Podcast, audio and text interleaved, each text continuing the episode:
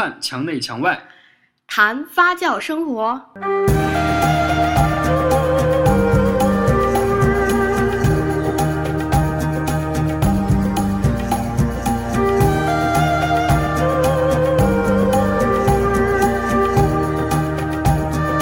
家好，欢迎来到今天墙外。从我们一开始的这个啊介绍呢，就可以听到我们本期的这个话题啊非常的特别。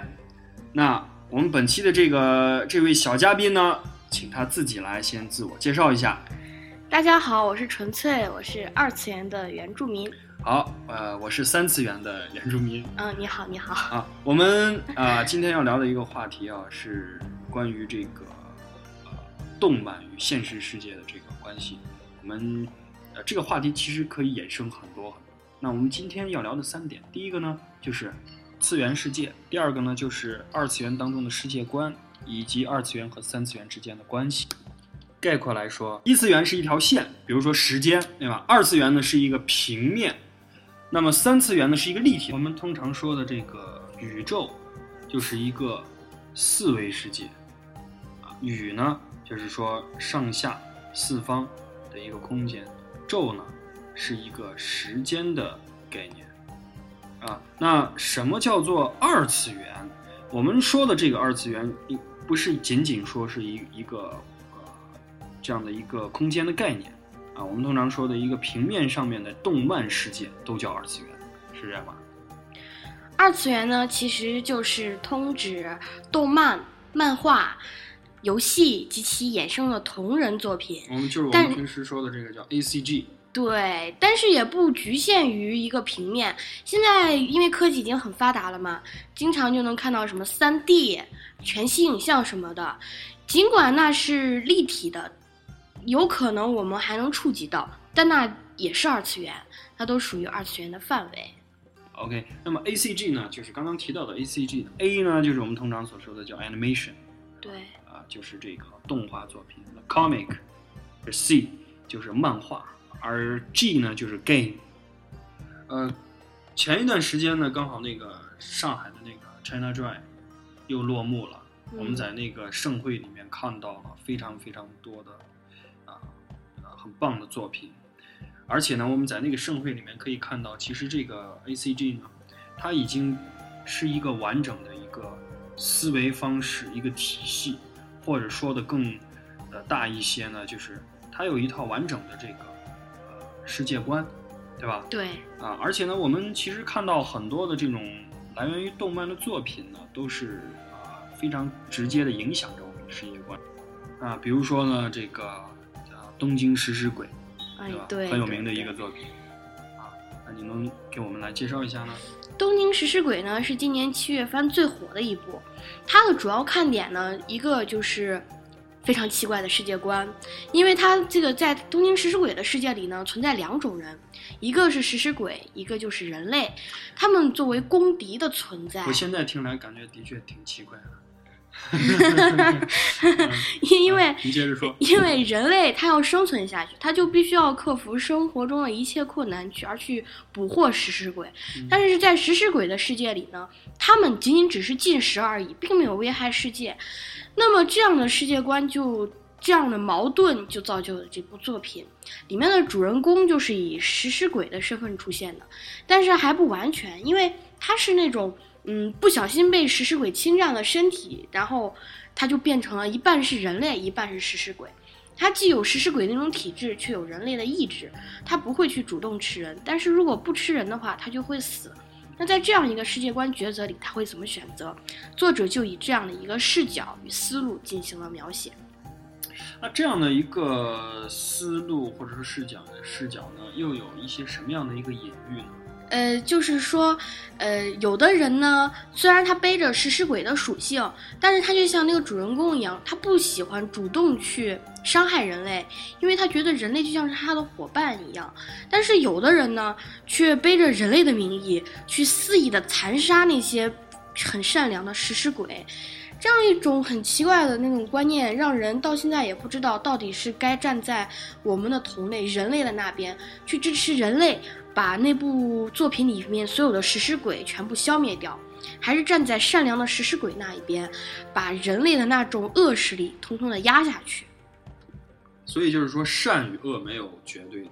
每一个表面上看起来非常善良的人，其实每一个人的内心都是有一个罪犯的。实际上，从这个罪犯犯罪心理学上来讲，对，只是说你如何去激发了他。嗯而很多人，你看起来他是表面上是一个非常非常善良的，但是一旦他的那个罪恶的啊、这个心理被激发的话，你给他一个温床，他就会变成一个邪恶的人。那有一些人呢，啊、看起来表面上很调皮捣蛋，比如说我小时候上学的时候，老师班里面最调皮捣蛋的一个。其实呢，老师总是表扬我很有才华，比如说。啊我们那个的班主任一是英英语老师，他老让我罚站，但是我每次考考英语呢，哎，一考每次老考一百分儿，是这个意思吧？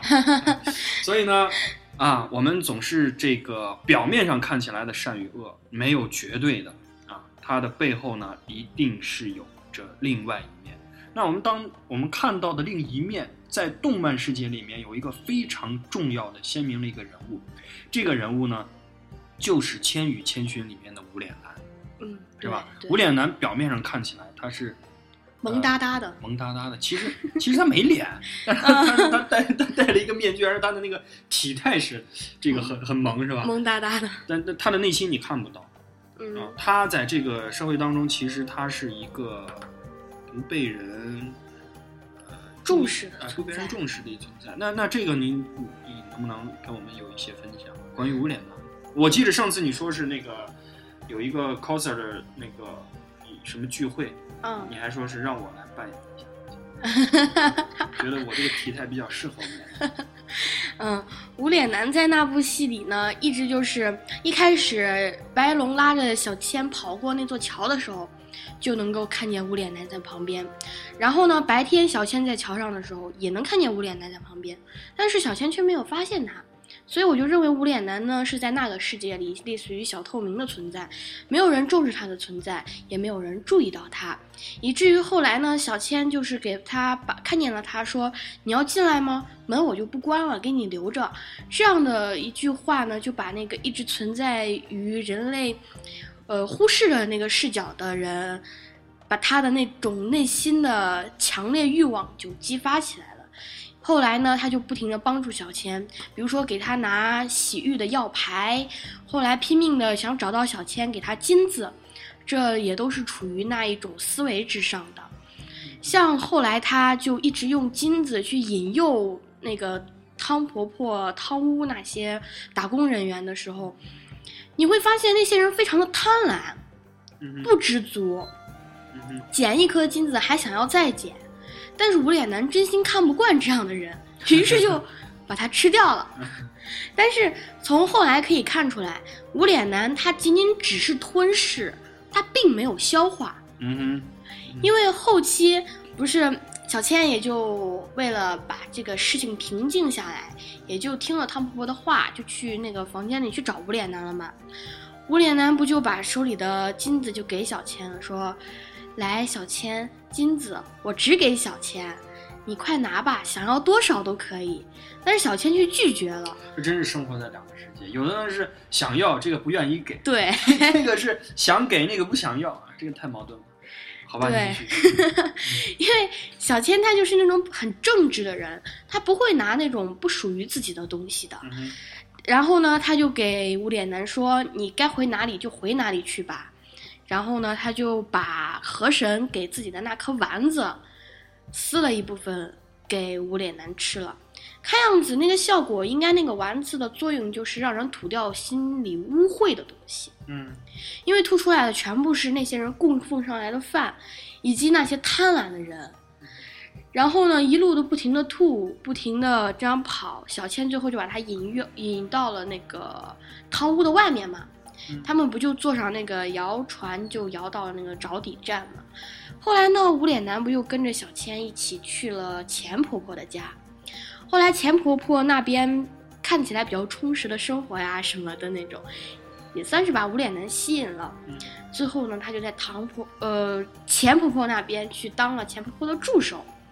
这样看来，他应该就是被小千感化了。嗯这样的人就是社会上很单纯的一种其实这部作品啊，《千与千寻》，我相信很多人都很喜欢看啊。我每次看，有时候，因为它就跟跟你的网名一样嘛，很纯粹。我觉得，我觉得这个这个片子真的是非常鲜明的一个世界观，它里面的嗯善恶这种人性的这种，它其实不是人性，它是神性，是吧？它嗯那里边全是对神，啊，它也是人性的一些一些隐喻啊，一些这个反射。啊，我觉得很棒。其实，哎，我记得你昨天跟我说的，还有另外一部非常非常棒的一个作品，对，嗯《未来日记》未来日记》。对，那个故事就是讲的是十二个持有未来日记的少年在一起的故事，因为那个就是说有一个神，他在人间选了十二个人作为他的未来日记持有者，他们能看到关于自己相关的未来日记。如果他们就是随着未来日记上面写的那些东西来进行生活的话，他们就会迎接到未来日记上面写的结局，也就是树立起死亡的旗帜。但是死亡的旗帜是可以改变的，因为，嗯，那个就是说神挑选他们十二个人，是为了让他们十二个人自相残杀。啊，这个神太坏了。对他，因为他们这个世界是一个循环的世界，跟现在世界不一样，它是一个循环的世界。这个王呢，作为这个世界循环世界的王，他要从这十二个人里头选出剩下的最后一个人，来作为下一个循环世界的王。这样的话，这个世界就能存活下去。如果他们就那么平和的生存下去的话，那这个世界将会在某一天迎来最后的终结，也就是说，循环节被打开了，不会再循环下去了。所以呢，他们这十二个人呢，就拼命的，就是自相残杀的那种。他们也知道自己的同伴是都是人类，都都是非常好的人。里面那些人的职业也是多种多样，像是有一个警察，嗯，两个学生，一个侦探，还有一个是一个孤儿院的院长，还有一个是一个组织的首领。他们的职业各异，但是他们却目的就是来当下一个世界的王。我听我听到你刚说的这一块，我觉得真的非常的矛盾，就是每一个人其实他，这是个性本善或者性本恶的一个问题。其实每个人他都这十二个人都很善良，嗯他们都不想残杀，但是每一个人内心都想成为一个王。他们想成为王的原因是，如果没没有王的情况下，这个世界就会终结。就会终结。对所以说，呃就就好像我们看到无休止的这种战争是一样的。对对对 OK，这这这个片子真的是非常棒。啊，对，寓意非常的深，嗯到现在那个世界观还有人在争议，嗯就到底该不该残杀？因为如果不残杀，世界终结的话呢，他们也就完了，也就后期也没有什么可争议的地方。但是他们却为了下一个世界的循环而自相残杀。啊，你这个听完听得我心里很沉重，很悲啊！我怎么觉得真的世界末日一样？所以实际上刚刚从你啊说到了几个非常重要的一个作品，啊，一开始呢是谈到了人性的善恶，呃，就是那个作品叫什么来着？东京食尸鬼东京食尸鬼。那接下来是《千与千寻》，是嗯最后一个是未来日啊记未来日记。我们在这些作品当中的想象看到了一个另外的一个世界，也就是我们前面谈到的这个二次元的一个世界。实际上，呃，它和我们的一个现实世界有着非常紧密的联系，都是人类的想象。那接下来我们要聊的一个话题呢，就很有意思，呃，就是关于想象、现实生活的想象和这个二次元世世界的一个想象。其实两者不矛盾。为什么这么说呢？一百年前你能想象有人在天空中飞来飞去吗？或者一百一百年前你可以想象说让一个死去的人站在你的面前吗？对，可是现在都成为现实。对，如果我们让一个一百年前的人去想象现代人、当代人的一个生活的话，我相信他认为这一定是在做梦，他一定是是在画在一个呃一张漫画纸上的一个世界，对吧？嗯对所以他们不矛盾，他们都是人类的想象。那这个就让我们要聊到的接下来的一个话题，就是啊、呃一个二次元的世界和一个三次元的世界当中有着怎样的相互的一些影响。首先，我觉得语言对对，啊、服装、嗯饮食，嗯，对吧？还有现实的这个食物的产品。对那，我们先说一下语言。语言就是像动漫里头，我记得应应该是从凉宫春日的《忧郁》里面出来的，就是信股权得永生，以至于被改成了现在网络上非常流行的各种信什么得永生。都是从动漫世界。对，嗯，这些漫画作品里面。那呃，其实还有很多，我认为服装这个特别典型，为什么呢 cos。？coser。